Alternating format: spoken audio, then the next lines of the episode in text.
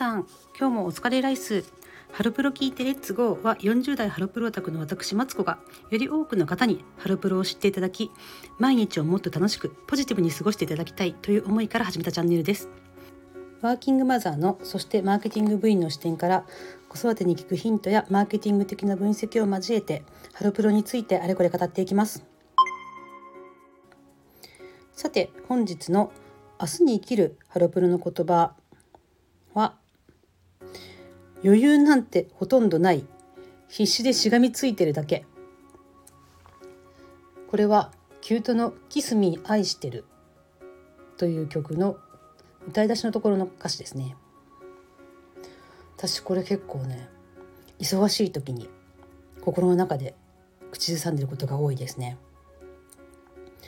もう今私ですねちょっとこの配信が遅れてることからもわかるかと思うんですけど、えー、子どもの新学期で4月の19日まで下の子はお弁当だったりとかしてでなんか習い事の時間の変更とかがあったりで私もですね仕事の方でも年度が変わって人が変わったりとかして本当にバタバタしたんですよね。でそんな中ですね、えっと、PTA の今回委員をやっていてその仕事もですね入ってきちゃってさらにですねあのコロナ禍が明けたということもあってちょっとね学生時代のサークル仲間が集まるイベントがこのゴールデンウィークの後半にある予定でそのねイベントに向けての準備とかね、うん、なんか断ればいいのにやっちゃってるんですよね。でなんか私ってほんと結構ね予定詰め込んじゃう人であのまあ子供を、うん、保育園じゃなくて幼稚園に入れてるっていうのも、まあ、若干無理してるとこありますしあの PTA の委員も別に今やんなくてもいいっちゃいいんですよね。もうちょっとあのうちの子が通ってる小学校はポイント制の PTA なんですけどあのちょこちょこイベントを手伝ったりしてポイントを稼ぐっていう方法もあるんですけどなんか私はもうね早いうちになんか大役をやってあの早くポイントを稼ぎたいっていうのがあってこのね忙しい時期にですねやってしまってるっていうことでちょっと後悔もあるんですけどなんかでもねそうすることでなんかに必死にしがみついていくっていうのがあるんですよね。そうするとちょっと自分にとってちょっとあの厳しい環境に身を置くというかあの背伸びしなきゃあの生活できないっていう感じなんですよね。で幼稚園とかも多分他の専業主婦のお母さんからしたらあの人はあの仕事をフルタイムでやってるのになんかよく幼稚園入れてるよねみたいな。あもちろん働いてるお母さんも何人かいるんですよ。あの預かり保育がある幼稚園なので。なんですけど結構あの専業主婦の方がマジョリティなので多分そういうふうに思われてるんですよね。先生からも多分この人たち余裕なさそうだなって思われてると思うんですけどでもねそうでもしないとねなんか成長できないって思っちゃうんですよ私。だからね必死でしがみついてる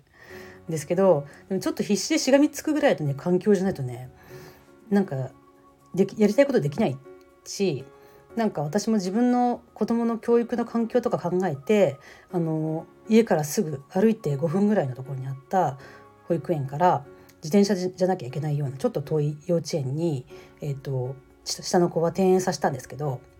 でもそれもやっぱり長い目で見て考えたらその子どもの教育とかね環境ってことを考えたらねそれがベストだってその時思って実際それのそれで良かったなって思ってるので私もそういう世界がね知れたことも良かったなって思ってるのでうんなんかねあのまあこの人いつも余裕ないなとかね思われてると思うし自分でもなんかなんでこんな忙しいんだろう忙ここまで忙しくする必要ないのに忙しくしてるななんて思ったりすることもあるんですけどなんかね、うん、必死でしがみついてるだけなんですけど、うん、それがなんかね自分が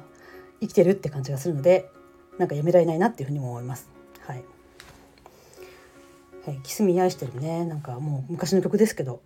うん、すごくいい曲ですよね。はい、なんかねこの女の子がなんか「燃え尽きるはこの恋多分」とかね。結構自分が恋に落ちてすごくあの理性を失いつつあるんだけどなんかそれをねちょっと客観視してる感じのメタ認知してる感じがすごい好きなんですよねこの曲。うんはいちょっと長くなりましたが今日の、えー、ハロプロの言葉は余裕なんてほとんどない必死でしがみついてるだけでしたさて本日のマーケティング部員的ハロータ日記は、えー、先日のですね椿ファクトリーのゲイバーで、えー、写真を捉えたという話からですねあのスキャンダルとどう向き合うかっていう話をしたいと思ってます。でこれまでに私もハロプロに興味を持ってもう十何年経ってあのまあ全然興味失ってた時期もあるんですけど一通りなんかスキャンダルとかをあのリアルタイムで体験してるわけじゃないですか。であの即やめさせられるっていうのとまあ2チャンネルとかが祭りになって騒ぎ立てられたけどやめさせられないっていうものにやっぱりさあの差が境目があるなっていうふうに思っています。基本的にねやっぱり週刊誌とかそういったところに、えーと、あのそういうところで捉えたものは基本的にはなんかやっぱり NG なんだなっていうふうに思ってるんですけど例えばあの、まあ、すごく昔で言ったらあの矢口真理さんの、えっと、小栗旬さんでしたっけ？とデートしてだったりしたとかあの藤本美貴さんとかあと加護さんのタバコとか、えー、辻希美さん、うん、まああれは違う。あれはもうあそっかやめたとかとかね。そういったスキャンダルですよね。であのあとはですねその恋愛はやっぱり堂々としてた特に相手が芸能人とかだとあのすごくですねあの事務所的に厳しいんだなっていうふうに思いますね。まあ、最近の例で言うと高木佐伯さんですよね。なんですけどなんか例えば男の人と一緒にいるところを写真がなんか SNS で流出したとかそういったものはそれだけじゃそんなにあのやめさせられるっていうところまではいかないんですよね。あの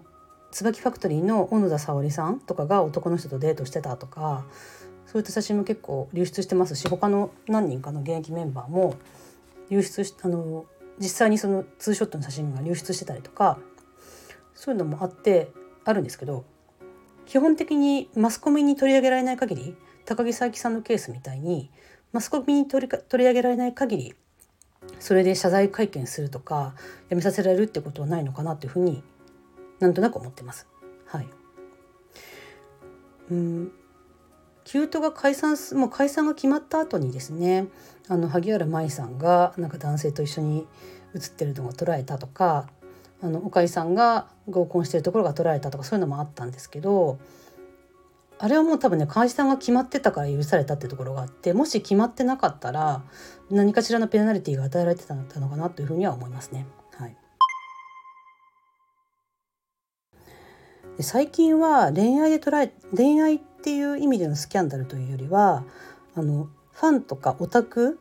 とかそういった一般人とつながってるっていうことが問題視されることが多いなというふうに思ってますね。やっぱりあのこの SNS 時代ならではだなというふうに思うんですけどアンジュルムの太田遥さんがあのファンの女性に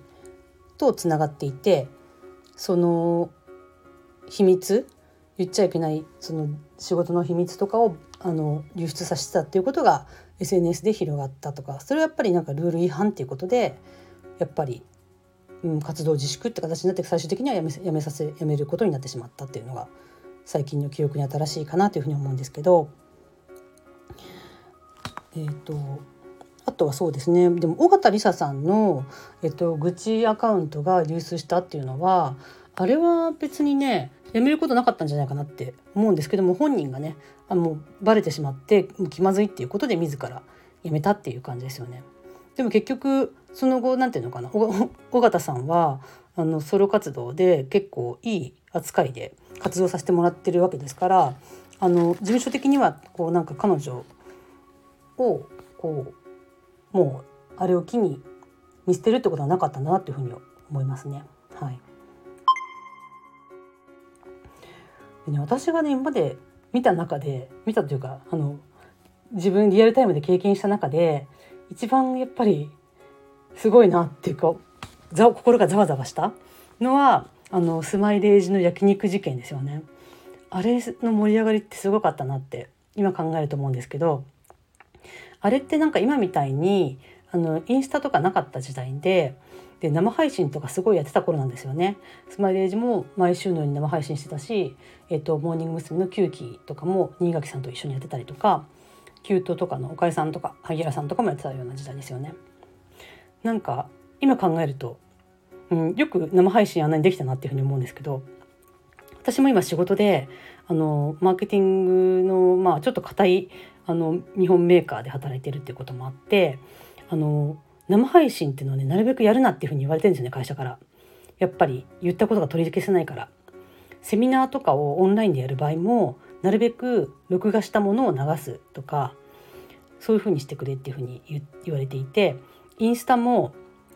事前にインスタとかそういったツイッターとかそういったものもですね事前に全部内容を確認して社内で申請してそれで流すっていうふうにしているので YouTube とかで生で何か配信するっていうのってねすごくあの企業にとってはリスクが高いんですよね。だからなんか今考えるとよくあんなにたくさん生配信やってたなっていうふうに思うしそれだけいっぱいボロが出てたなっていうふうに思うんですけど、うん、なんか時代ですよねあれも、うん、あの頃はそれが新しかったしそれがこうファンを獲得する手段だったなというふうに思うんですけど、はい、だからですねで今回の椿ファクトリーの事件に関してね私はまあ流出してしまったのはしょうがないしその店の人もなんかオタクだというふうにあのファンの人だというふうにあの目されてるので実際ねなんかそういうどれだけの顔関係性があったのかっていうのは分からないんですけど私はねあの釈明みたいなこともブログでする必要なかったのかなっていうふうに思うんですよね。はい、まあでもまあだってあれがねどれだけどういう関係だって言われたって信じるか信じないかって本当に相手次第じゃないですか。うん、だからもうね無視して別にあれでやめるってこともなかったわけですしあの釈明する人なかする必要なかったんじゃないかなっていうふうに思いますね。で逆になんだろうなうん小野田沙織さんの男性とデートしてたみたいなのって結構もうあの調べればもう証拠がボンボン出てきてる感じなのでなんかね、うん、まあ釈明ブログでしたのかな？だけど、うん、結局なんだろうな。交際絶対してるってもうバレるような証拠が出てきても週刊誌に捉えさえしなければやめないんだなっていうのがなんか今のご時世なんかどうなのかなっていうふうに思いますね。うん、高木佐伯さんの時に思ったんですけど、うん、高木佐伯さんまあ実際交際してたと思うんですけどうんなんかだったら他の SNS 上とかブログで匂わせしてた人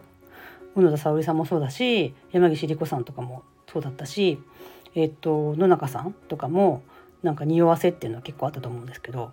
うん、結局ね匂わせは OK なんですよね。うん、なんか調べて証拠をつかめばいくらでもこれは絶対付き合ってなんて分かるっていうのはあると思うんですけどなんかその週刊誌に取られたら一発 NG っていうのはなんかもう時代錯誤だなっていうふうなような気がしていますのでなんかそこは変えてもらいたいなっていうふうにも思ってます。でもある意味あの高木さんの場合はあれでこう相手の優里さんのファンとかからも多分知られることになったし今なんかそれをねこううまく逆手にとって一人でやってきてるのであれは結局はですね本人にとってはプラスになるスキャンダルだったのかなというふうに思いますし、まあ、私高木さんは歌手としてすごく好きだったのでなんかもうちょっと歌手の方で頑張ってほしいなと思ってたのであれをなんかもっとね生かしてあのもう優里さんと付きまだ付き合ってんの？付き合ってないの？みたいなことをちょっとねファンに気にかけさせるようなことをやってるじゃないですか。なんかあそこもっとうまくできるかなっていうふうに思ってるのでもうあのままねもっと、うん、突っ走ってほしいなというふうに勝手に思ってますね。はい。うん、なんかねスキャンダルが結局プラスに生きた人っていうのは結構いて、うん、まあ藤本美貴さんとかあの辻希美さんとかあの今考えたらその現役の、えー、アイドルモーニング娘。のメンバーの時に藤本さんとかって交際してたわけじゃないですか。でそれが捉えちゃったって今だったらすごくあのもっとあのバッシングされるかもしれないんですけどちゃんと何て言うのかなあのそのちゃんとその相手とずっと続いてちゃんと結婚まで行ってでずっと幸せな状態続けてるっていうところでこうなんか許されてるとこもあるし辻さんとかも今考えたらね19歳とかそんな若い年齢で妊娠とか言ったら本当にあのファンは失望すると思うんですけどあのちゃんとその結婚生活ずっと続けてるってことであの、うん、本当にね芸能人としてもなんか母親としても地位を確立してるのかなと思うので、うん、結局そういうなんか中途半端じゃなければそういった恋愛とかも認められるのかなっていうふうに思いますね。はい、うん、だからちょっとまあ今度ねあの結婚とか恋愛っていうのがそのアイドルのメンバーの、えっと、ブランディブランドイメージとかあの市場価値みたいなところをどう変えるかみたいな話もしていきたいなと思ってたんですけどだからなんだろうな最近は多分ですね、うん、恋愛で取られるとかっていうのはね減っていくと思うんですよ。そういうそういうことでやめられるやめさせられるっていうのは。なんですけどやっぱりそういうねネットの写真が流出流出してしまう本当に気をつけなきゃいけないですよね。なんかアイドルも本当に今の時代あの昔と比べて自由度が本当になくてかわいそうだなっていうふうに思うんですけどはい。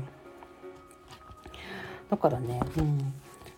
今回の椿ファクトリーの件は私は釈明する必要ないのかなって思ってますね。でもまあファンの人だっていうふうに特定されててつながってるっていうのはすごく嫌なんでしょうね。多分あの今だったらその芸能人の人と交際してるとかっていうよりはいうことより、うん、一般人とつながってるっていうことの方が、うん、反感買いやすいんでしょうね、うん、そんなことも感じました。はい。というわけでえー、今回のマーケティング部員的ハロータ日記は、スキャンダルとどう向き合うかというお話でした。さてそんな感じですね。余裕がないままゴールデンウィーク連休に突入しますけれどもなんかちょこちょこ予定が入っていてあの1日2日もですね1日は有給だったんですけどあの PTA の仕事でほとんど学校に行ったりとかしていて本日は2日は仕事してたりとかしてなかなかですね、自分の時間取れないって感じなんですけど、まあ、これから5連休はあるので、うん、ゆっくりしたいなというふうに思っています。では皆さんゴールデンウィークも頼まっていきましょう。バイバーイ。